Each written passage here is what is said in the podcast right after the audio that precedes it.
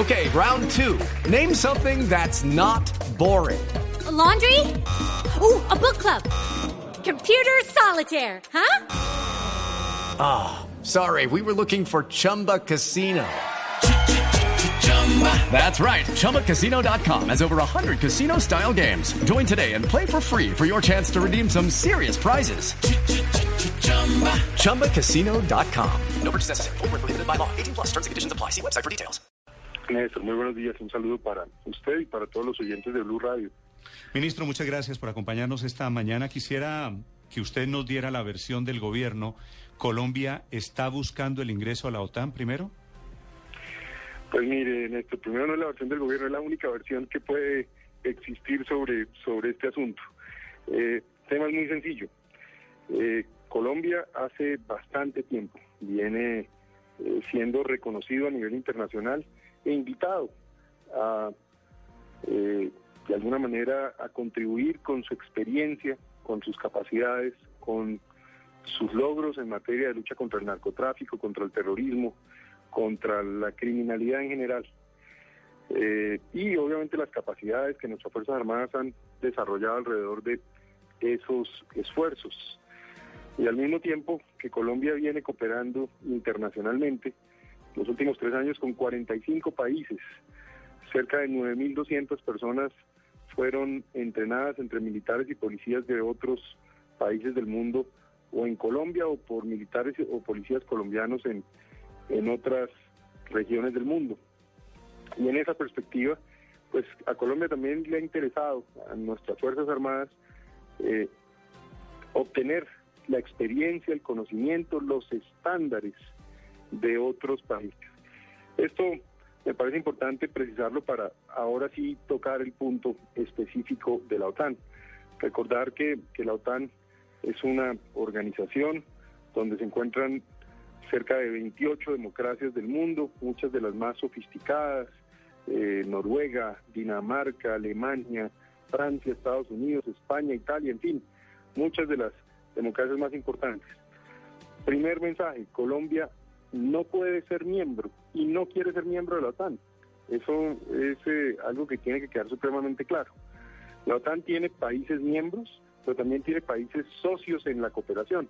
Lo que Colombia sí encuentra es la posibilidad de ser un país socio en la cooperación, que significa que nosotros ofrecemos la experiencia en los temas que ya mencioné, pero al mismo tiempo también podemos recibir educación, intercambios, tenemos la posibilidad de aprender en eh, asuntos de operaciones humanitarias, operaciones de paz, en fin, ese es un camino que Colombia apenas viene recorriendo y que no depende solo de Colombia eh, alcanzar ese estatus, sino por supuesto depende de cumplir con los pasos que hay para ello y al mismo tiempo que los países de la ONU así lo aprueben.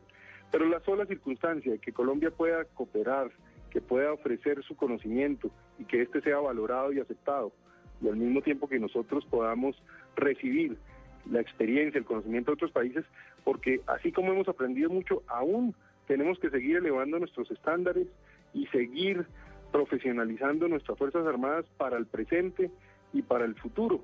Entonces, me parece que las preocupaciones que se han gestado alrededor de este tema no se compadecen con el hecho ni con la situación y al contrario, este tipo de pasos demuestran esa visión cada vez más internacional que tiene el país de insertarse, de buscar formar parte de esfuerzos donde precisamente lo que estamos buscando es cada vez más estándares o en materia económica o en materia de mm. políticas públicas o en este caso en materia de esfuerzos en materia de seguridad y lucha contra las amenazas transnacionales.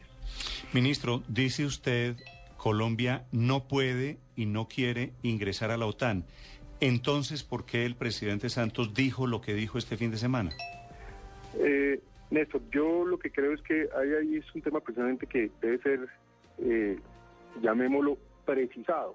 Lo que Colombia sí quiere es eh, seguir recorriendo el camino, es decir, dando los pasos, firmando los acuerdos para ser un socio en la cooperación, como lo son, por ejemplo, países como Japón, Corea del Sur, Australia, Nueva Zelanda, en fin, esa es un poco como la visión y los pasos que se están dando. Y desde que hace unos años, cuando comenzamos a recorrer el camino para en ese caso sí formar parte de la OSD, aquí no podemos formar parte, somos socios en la cooperación, pues se recorren unos pasos y esos son los pasos que estamos recorriendo y tal vez fue eh, en efecto la señal que, el señor presidente eh, quiso dar en un discurso, entre otras cosas, que me parece que debería también ser muy valorado, porque fue un discurso donde le habló a las Fuerzas Armadas con el afecto que les tiene, con el respeto, la admiración, el reconocimiento por sus logros, pero al mismo tiempo eh, dio señales sobre ese futuro que pueden tener también las Fuerzas Armadas eh, en, los años por venir. Sí, ministro, los países vecinos quedaron, eh, digámoslo así, como un poco asustados con este anuncio del presidente Santos. ¿Usted cree que ya, hablándolo no como ingreso, sino como acuerdo, pues ya van a calmar un poco los ánimos?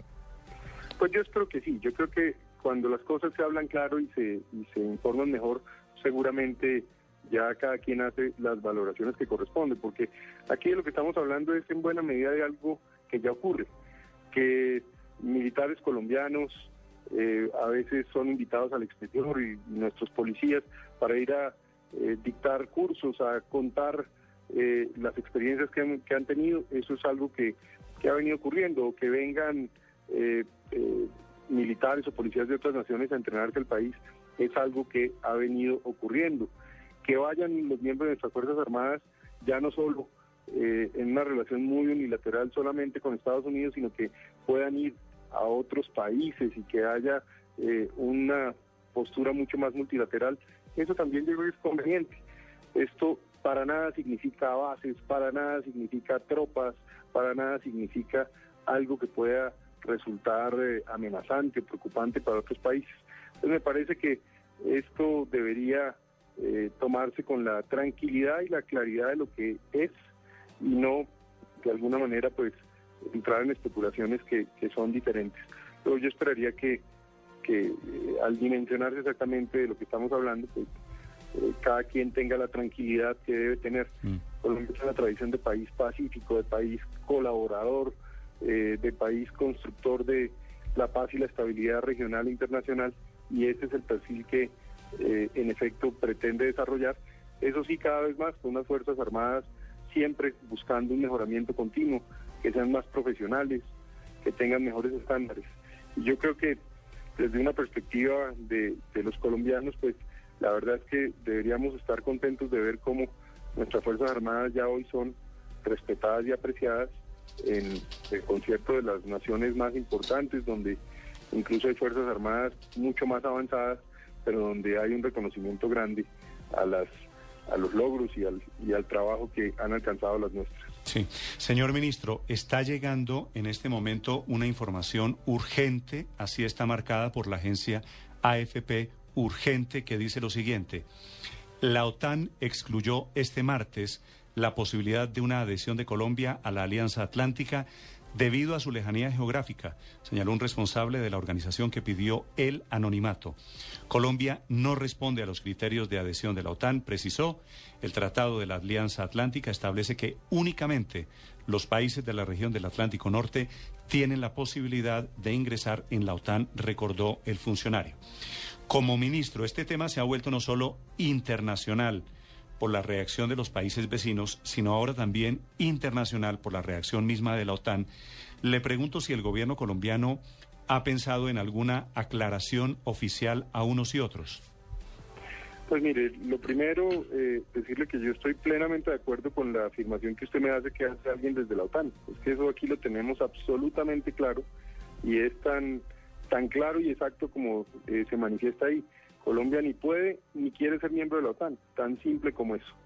Pero lo que sí seguimos es recorriendo ese camino para eh, convertirnos en, un socio en la cooperación y vale la pena decirlo, Néstor, cualquier acuerdo que firme el país en esta materia además tendrá que ser revisado por el Congreso de la República en el momento en que en que eso se firme, pero que haya claridad en que los acuerdos no pretenden ni buscan nada distinto a lo que ya he escrito en materia de ofrecer experiencia y conocimiento y al mismo tiempo obtener experiencia y conocimiento en materia de seguridad. Luego, insistiría en que esto es eh, un tema que no merece mucha mayor preocupación.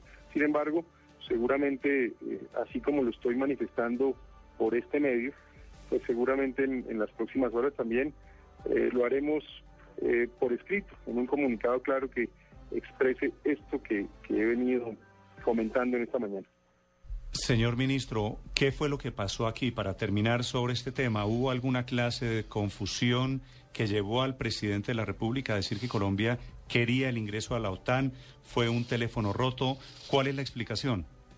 No, mire, el presidente hizo mención sobre este tema en un discurso muy importante en la escuela militar, un discurso donde el presidente expresó su afecto, su admiración, su reconocimiento a nuestras fuerzas militares y de policía, el reconocimiento a los logros que tienen, el reconocimiento que los avances que el país ha tenido, tanto en materia de seguridad como de desarrollo, en materia social, o incluso de la posibilidad de mirar una visión de paz y prosperidad, pues se debe a las Fuerzas Armadas. Pero también el presidente hizo una manifestación sobre cómo las Fuerzas Armadas pueden tener un futuro, un futuro eh, claro, eh, y así como se ha venido, como se dice, pensando en grande, tratando de llevar al país a que participe de las discusiones internacionales más significativas, pues también eh, se plantea que lo mismo puede ocurrir en materia de las Fuerzas Armadas, precisamente generando espacios de cooperación. Y hizo la referencia específica a la OTAN, porque en efecto hemos venido dando los pasos juiciosamente, ordenadamente, para participar de esa cooperación, insisto, para ser socios en esa cooperación eh, y darle la tranquilidad a los miembros de nuestras Fuerzas Armadas que en el presente y en el futuro pues tendrán esa exposición internacional y esa participación permite que Colombia contribuya a la paz y a la estabilidad global. Fue en ese contexto que el presidente hizo esta mención y me parece que eh, pues ha terminado un poco por eh, de pronto interpretarse mal y, mm. y, ha, y ha calado más la interpretación que le han dado que el contexto que el presidente eh, de alguna manera planteó. Por eso me ha parecido importante esta mañana salir a aclarar con toda tranquilidad, pero al, mismo tiempo con toda eh, contundencia, si se quiere, de qué es que estamos hablando. Perfecto, ministro. Queda hecha la precisión. Yo creo que ya está suficientemente claro. Tal vez sobre este tema, ministro, una pregunta muy chiquita. El, el presidente Santos dijo que en este mes de junio se suscribía un acuerdo con la OTAN. ¿Eso sí se mantiene en pie? Pues yo creo que sí, porque son los pasos que hemos venido dando.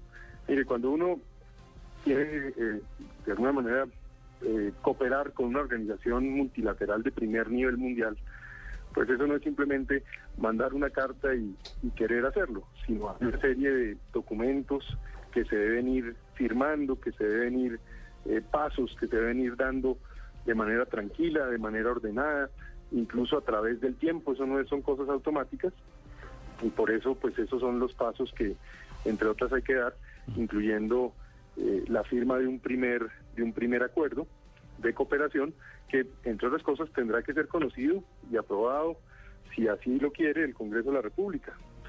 Así que eh, aquí no hacemos nada que no esté en el marco de las leyes, en el marco de la democracia, en el marco de la Constitución. Ministro, el presidente Santos también habló este fin de semana, además de este asunto de la OTAN, de personas que quieren sembrar cizaña dentro de las fuerzas militares, de algunos factores que quieren dividir, que quieren eh, poner a las fuerzas en contra de los civiles, incluso hablando del proceso de paz. En este momento hay división en las fuerzas militares sobre lo que está pasando en La Habana. No, yo no, yo no, yo no veo eso. Yo al contrario veo que estas fuerzas armadas no han sido sino disciplinadas, cumplidoras de su deber. Todos los días siguen dando resultados. Fíjese, Allá el fin de semana el Putumayo dieron un gran golpe donde además hizo evidente el descarado reclutamiento de niños que están adelantando eh, las FARC en esa zona del país. La Policía Nacional dio un golpe extraordinario al capturar en cooperación con las autoridades de Brasil a un criminal buscado de, los surabeños. En fin, estas Fuerzas Armadas muestran es compromiso, disciplina.